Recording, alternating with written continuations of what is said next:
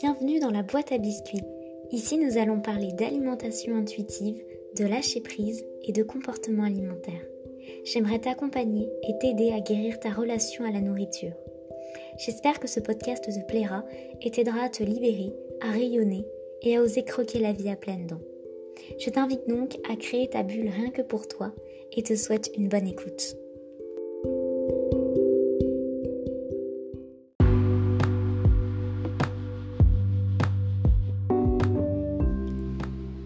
Bonjour, j'espère que tu vas bien et bienvenue dans la boîte à biscuits. Aujourd'hui, j'aimerais te faire un épisode un petit peu plus personnel, un petit peu moins euh, préparé. Euh, je, n'ai même rien préparé du tout, je suis juste avec mon café dans mon canapé euh, en train de parler devant mon téléphone. Et j'aimerais alterner en fait entre des épisodes comme ceci, un petit peu plus blabla, de cœur à cœur et des épisodes où je te donne vraiment des clés, des conseils, etc.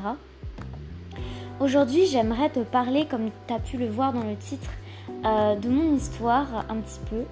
Euh, je n'en ai pas fini parce que je suis encore très jeune, tu peux peut-être l'entendre à ma voix, mais je pense avoir une petite expérience euh, avec tout ce qui est trouble du comportement alimentaire, contrôle de la nourriture, plus globalement, et euh, mauvaise relation à moi-même et à mon corps.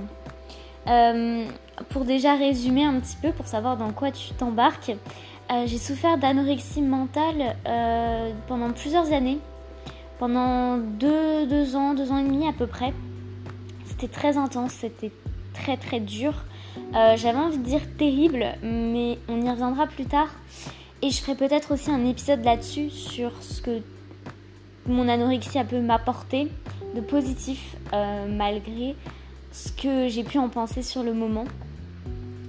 Et j'ai un petit peu perdu le fil. Euh, oui, je disais que euh, j'ai souffert d'anorexie pendant 2-3 ans. Ensuite, je suis tombée dans l'orthorexie. puis j'ai essayé d'améliorer ma relation avec la nourriture et c'était pas facile. Donc à ce moment-là, j'étais sortie des troubles du comportement alimentaire mais euh, j'étais pas encore à l'aise avec la nourriture et j'étais encore très très contrôlante. C'était encore un sujet très très difficile pour moi. Euh, je vais essayer de faire un petit peu chronologiquement parlant et euh, je vais essayer de ne pas parler trop, de pas trop digresser pour que l'épisode ne soit pas trop trop long à écouter. Voilà.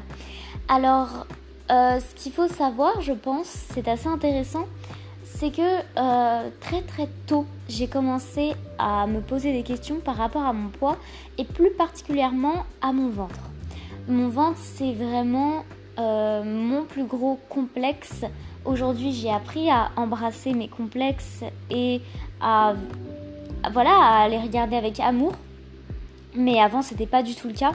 Et mon ventre a été mon premier complexe, je dirais, et mon plus gros complexe qui est lié à un autre dont je te parlerai dans un autre épisode d'ailleurs.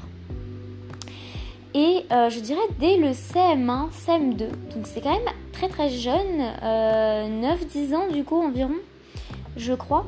Je commençais à me dire pourquoi moi j'ai pas un ventre plat euh, comme il faut que je l'ai, pourquoi moi j'ai un ventre rond, pourquoi quand je me voilà, quand je me tiens bien droite, vraiment très très droite et que je baisse juste les yeux, je vois pas mes pieds, ce qui est totalement normal en soi, mais voilà, j'avais pas forcément ce genre de recul à 10 ans.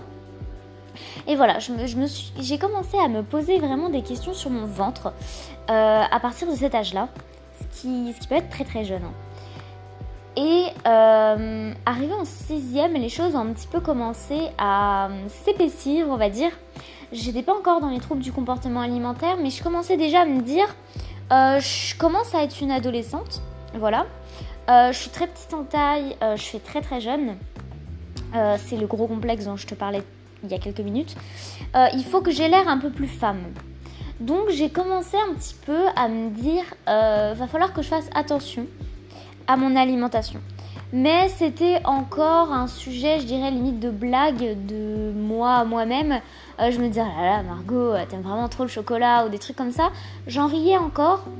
Euh, c'était pas quelque chose d'encore très obsessionnel au début de ma sixième. Et petit à petit, ça a commencé. Euh, je me souviens euh, d'une scène en sixième, donc j'avais 12 ans, 11-12 ans, quelque chose comme ça, où je m'étais disputée avec mes, mes deux amies de, du collège, on était un trio, je m'étais disputée avec elles et j'étais rentrée chez moi en pleurs.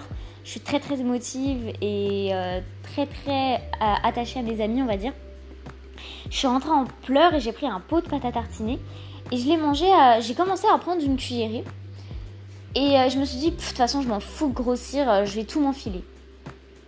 Déjà, première euh, réflexion qui est assez intéressante, on se dit pourquoi j'ai besoin de ce pot de pâte à tartiner et pourquoi, en fait, j'ai besoin de me dire que aujourd'hui je m'en fiche de grossir. Ça veut dire que ça veut dire que le reste du temps, je m'en fiche pas. Et je me suis fait cette réflexion là à ce moment et au bout de peut-être deux cuillères, je me suis dit non, non, non, faut pas. Et j'ai revissé le pot et euh, du coup, je suis allée dans ma chambre et je n'ai pas mangé. Et c'était une scène, j'ai pas, elle vient tout juste de me revenir pour être très honnête avec toi.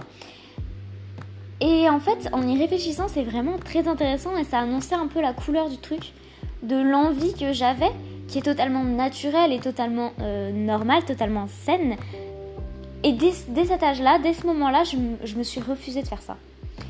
Et c'est là qu'a commencé, je pense, un, là, j'ai pas envie de donner un événement en particulier, mais à partir de cette période-là, où a commencé tout ce qui est euh, la privation et la frustration.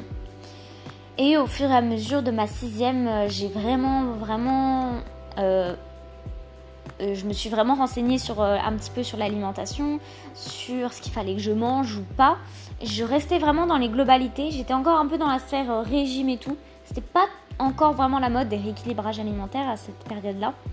Donc voilà, je me renseignais plus sur les calories, sur les choses à faire pour perdre du poids, pour avoir le ventre plat. Mais c'était pas euh, encore comme euh, aussi complexe qu'aujourd'hui entre euh, il faut manger à trop, il faut manger beaucoup, mais pas de la mauvaise manière. Nanana, c'était pas encore si contradictoire. C'était en gros affame-toi. Mais je le faisais pas encore tout à fait.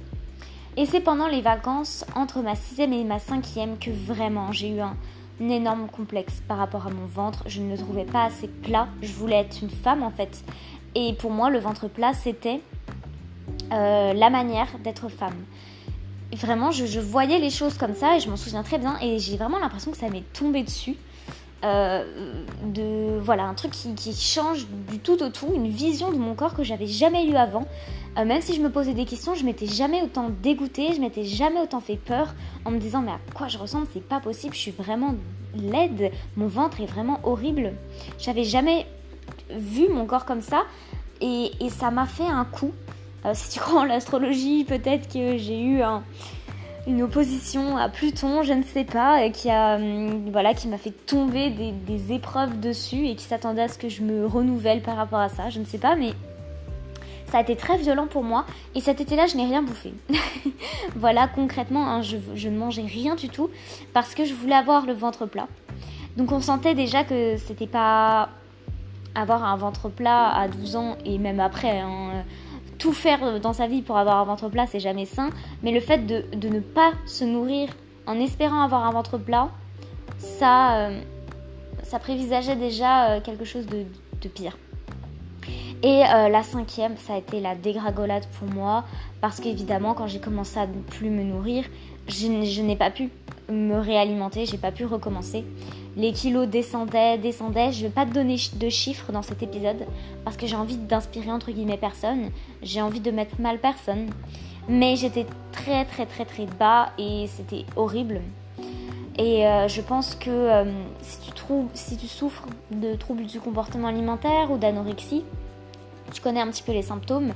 Euh, bah voilà, perte de poids immense, perte de cheveux, euh, vraiment couleur de peau cadavérique. Hein. J'étais toute blanche, j'étais, je suis blanche de peau, donc j'étais toute, blanche. Euh, j'étais vraiment translucide, c'était, euh, c'était horrible. Je perdais le peu de forme que j'avais déjà. j'ai eu qu'une seule fois mes règles en cinquième et elles se sont arrêtées, donc aménorées. voilà, j'avais aucune énergie. Je me souviens que j'avais tout le temps, tout le temps mal aux jambes. rester debout, c'était un calvaire pour moi. Et pourtant, je faisais beaucoup, beaucoup de sport. c'était horrible et j'ai commencé, je me, je me souviens que je faisais des vidéos sur mon téléphone où je me motivais à continuer dans ma perte de poids, etc. À ne pas manger et tout. Et c'était, c'était horrible. Et l'hiver, j'ai réussi à le cacher à mes parents. Voilà, je mettais des collants sous mes jeans pour euh, pas qu'ils baillent trop. Je mettais des couches, des couches. J'avais tout le temps froid. Ça, c'est, un truc dont on parle pas forcément. Mais euh, si tu as souffert d'anorexie ou si tu en souffres, euh, le froid, oh. je m'en souviens encore, c'était terrible. J'avais tout le temps froid. je me, je, voilà, mes ongles étaient encore plus fragiles qu'avant s'enlevait énormément. Euh, j'étais vraiment en très mauvaise santé. Je me levais euh, tous les matins entre 5h30 et 6h pour faire du sport euh, le plus silencieusement possible pour ne pas réveiller mes parents. je faisais du sport en fait dès que je pouvais. Je m'enfermais même dans les cabines des toilettes du collège pour faire des abdominaux, enfin n'importe quoi. Et je ne mangeais vraiment rien du tout. C'était terrible. Et je me sentais très très très très mal. Et euh, dès le printemps, en fait, mes parents ont commencé à voir, du coup à remarquer que je perdais du poids. Euh, beaucoup. Et euh, c'est là que a commencé les rendez-vous, d'abord chez le généraliste, puis on a commencé à voir différents spécialistes. Une diététicienne qui n'était pas du tout adaptée, qui n'était pas comportementaliste, qui voilà, qui m'a enfoncé encore plus. J'ai commencé à voir des psychologues, j'ai même commencé à voir un hypnothérapeute qui m'a dit au bout de, des trois séances convenues, euh, mot pour mot, euh, soit tu mens très très bien, soit tu n'as aucun problème avec ton alimentation, auquel cas euh, je, peux arrêter ma carrière. Attends, non, c'est pas ça. C'est soit tu mens très très bien, auquel cas je peux arrêter ma carrière, soit tu n'as aucun problème avec l'alimentation. Voilà, c'est ça. Et, et bah, je mens très très bien et j'espère que cet homme n'a pas arrêté sa carrière quand il a appris que j'étais hospitalisée par la suite parce que j'ai été hospitalisée. Mais voilà, j'ai vu énormément de psychologues qui ne m'ont pas aidée parce que je ne voulais pas être aidée et parce que j'étais trop enfermée dans mon truc. Et euh, ma mentalité de l'époque, c'était vraiment. C'était pas forcément maigrir, euh, c'était vraiment ne pas prendre de poids, ne pas prendre de poids, ne pas prendre de, plat, de poids et avoir le ventre le plus plat possible. Donc voilà, lapsus révélateur. Parce que j'ai vu beaucoup de témoignages de, femmes, de filles ou de, même de jeunes hommes anorexiques qui disaient que au début en tout cas, la perte de poids n'était pas leur euh, objectif et qu'il n'y avait pas d'objectif physique derrière. Que ça a commencé peut-être avec de l'orthorexie ou... Euh, c'était juste voilà parce qu'elle se sentait mal et elle se rendait pas compte que euh, qu'il perdait du poids. Mais moi c'était ça. Dès le début c'était vraiment euh, bah voilà je voulais avoir un ventre plat, je voulais perdre du poids. Je vois une gorgée de café parce que depuis tout à l'heure il refroidit. Et, euh, c'était terrible vraiment. J'étais au bout de ma vie hein, si je puis dire. Je, pleurais tous les soirs, je pleurais tous les matins, j'avais une présence sur les épaules énorme. Je me disputais avec toutes les amies que je me faisais parce que j'avais euh, une attitude malsaine en fait. Euh, voilà, mes parents achetaient des biscuits pour que je les mange et moi je les prenais et je les offrais à mes copines. Donc t'imagines la fille qui pèse 23 euh, kilos qui offre des biscuits à ses copines à toutes les récréations. Il y a, voilà, c'était un peu gênant. À la cantine, pareil, je mangeais rien et, et je regardais beaucoup l'assiette de mes amis. Je, je, me, culpabilisais énormément. J'ai commencé vraiment à compter les calories. J'avais des carnets où j'écrivais tout, absolument tout. Et, euh, et beaucoup, beaucoup de. Pas de disputes parce que euh, je me renfermais beaucoup sur moi-même, mais beaucoup de non-dits et de frustration avec ma famille.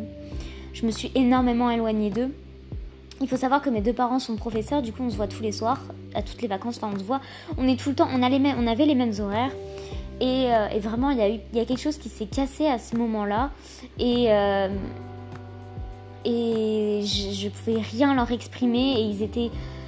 Mon père ne parlait pas, il a jamais été très expressif, mais ma mère, voilà, était a priori très en colère. Je pense qu'elle était déjà frustrée de ne pas avoir remarqué ça plus tôt, de ne pas avoir remarqué que je perdais du poids plus tôt que ça. Euh, elle avait peur, elle était, elle comprenait pas parce que déjà c'était une période où on parlait beaucoup moins d'alimentation, de troubles du comportement alimentaire. C'est sorti de nulle part, j'avais jamais montré de signes comme ça, mes parents ne m'ont jamais forcé à finir mes assiettes ou quoi que ce soit. On a toujours été une famille libérée par rapport à la nourriture. On n'avait pas de problème de famille, on n'avait rien de spécial. Et voilà, je suis tombée dans l'anorexie. Et je pense que c'était une grosse incompréhension de ma famille et ça a été une grosse incompréhension pour moi aussi. Hein. Je cherchais vraiment l'événement traumatisant qui avait causé mon anorexie et je ne l'ai jamais trouvé. Mais on en reparlera sans doute dans d'autres épisodes. Mais euh, c'était, euh, et je me souviens de plusieurs scènes hein, en fait où, où ma mère explosait et elle me disait que j'étais bien contente d'être comme ça, que je provoquais, que je les avais à l'usure, qui capitulaient face à mon, refus de manger, etc. Et moi j'étais là et j'arrivais à, rien sortir. J'en avais tellement sur le cœur, mais je n'arrivais à rien dire du tout. Et, euh, c'était euh, terrible et très très compliqué. Et ma mère a appelé du coup les urgences pédiatriques pour me faire suivre par euh, un psychiatre là-bas.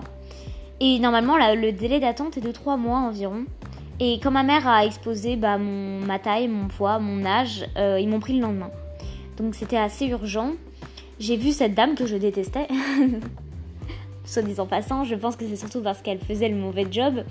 Hum, parce qu'en soi, elle n'était pas méchante. Mais voilà, je. Je détestais aller là-bas. Et ce qui m'a beaucoup, en fait, euh, marqué avec l'anorexie, c'est que quand tu perds beaucoup de poids, ton corps ne t'appartient plus. C'est-à-dire que déjà tu es pesé en sous-vêtements, si c'est pas nu. Et ça, ça me dérangeait beaucoup. Euh, tout le monde te fait des réflexions, même des personnes qui ne te connaissent ni d'Ève ni d'Adam. Ni d'Adam ni d'Ève, je ne sais plus trop l'expression. Mais moi, on me faisait des réflexions tous les jours sur mon corps. Et, et des fois, j'étais limite abasourdie parce que, évidemment, j'étais contente, moi, quand on me disait que j'étais maigre. J'avais limite envie d'en faire plus.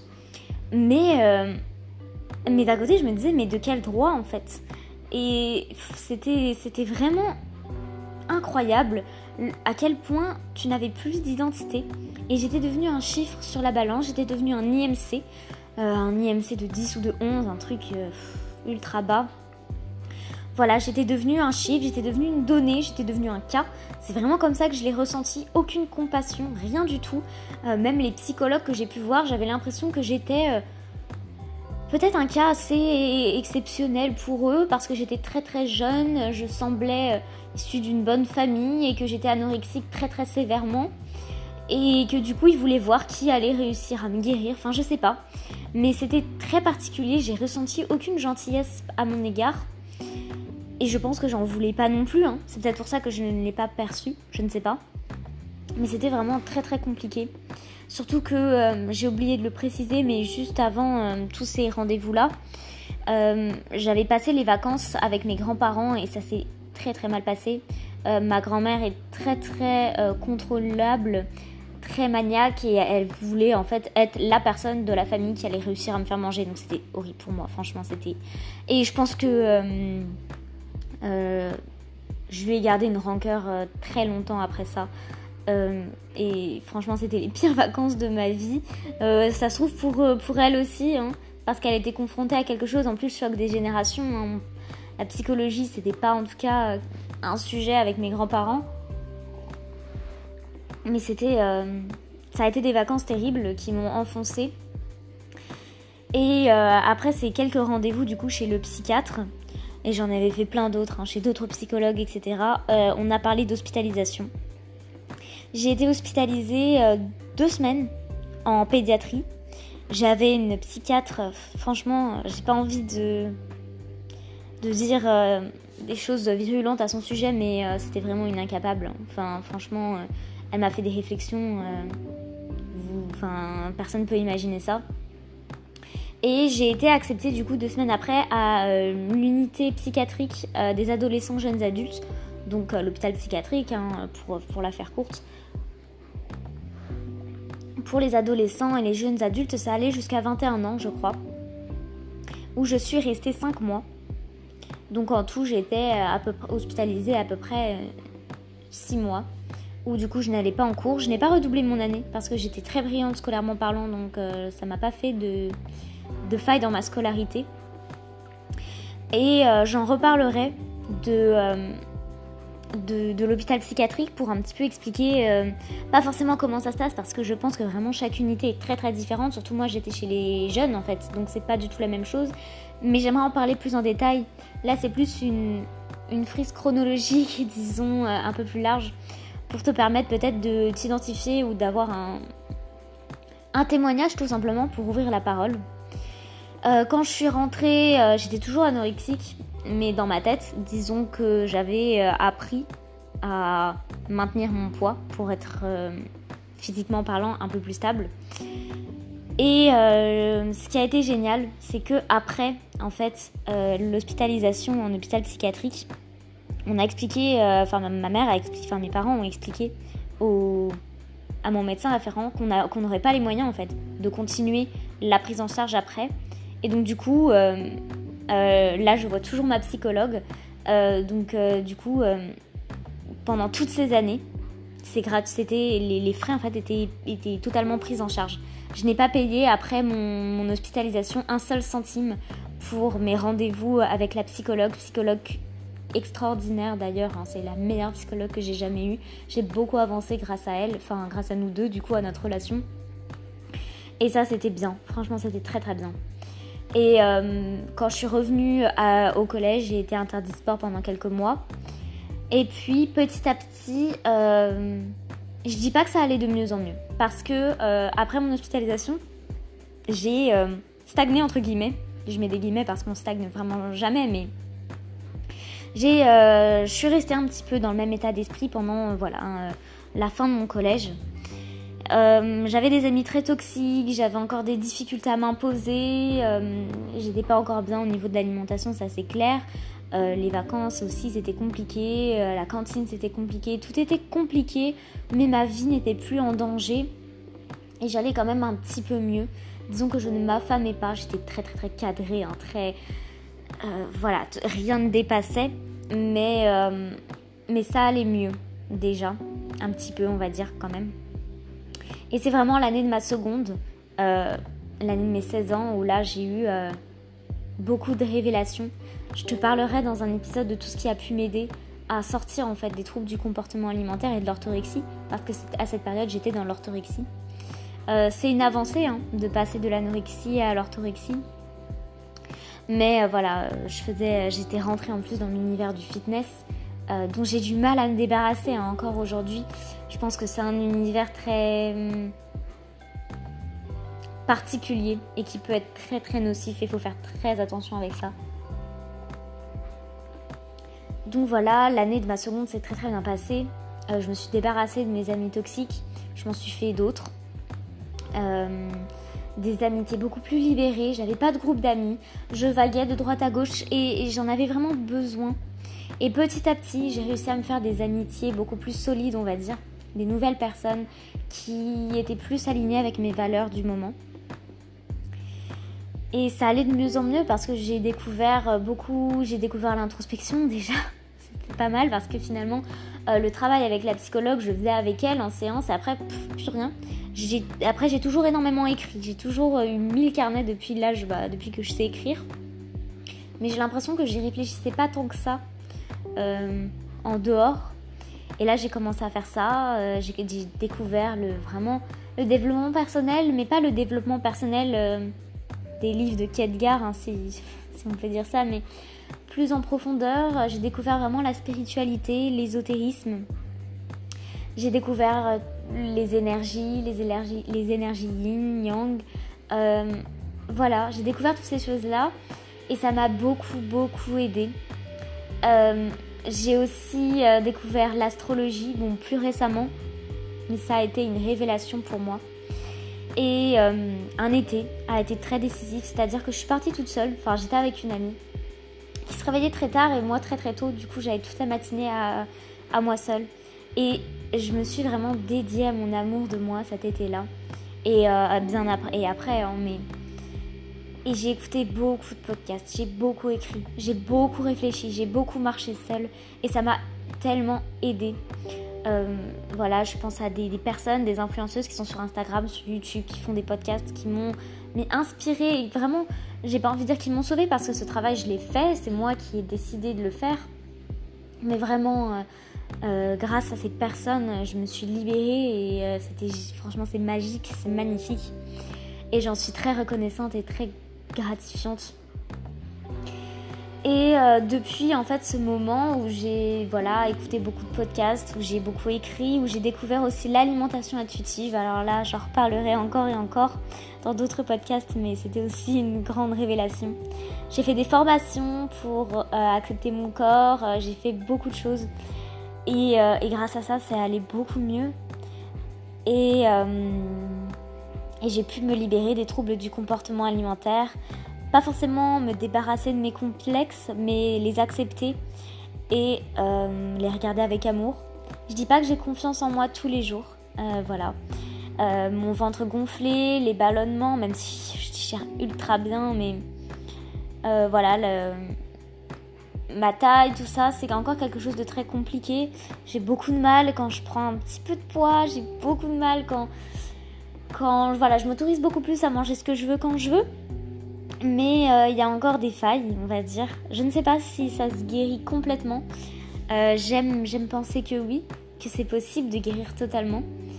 Euh, et en tout cas, c'est ce à quoi j'inspire et c'est vraiment ce que je te souhaite du plus profond de mon cœur.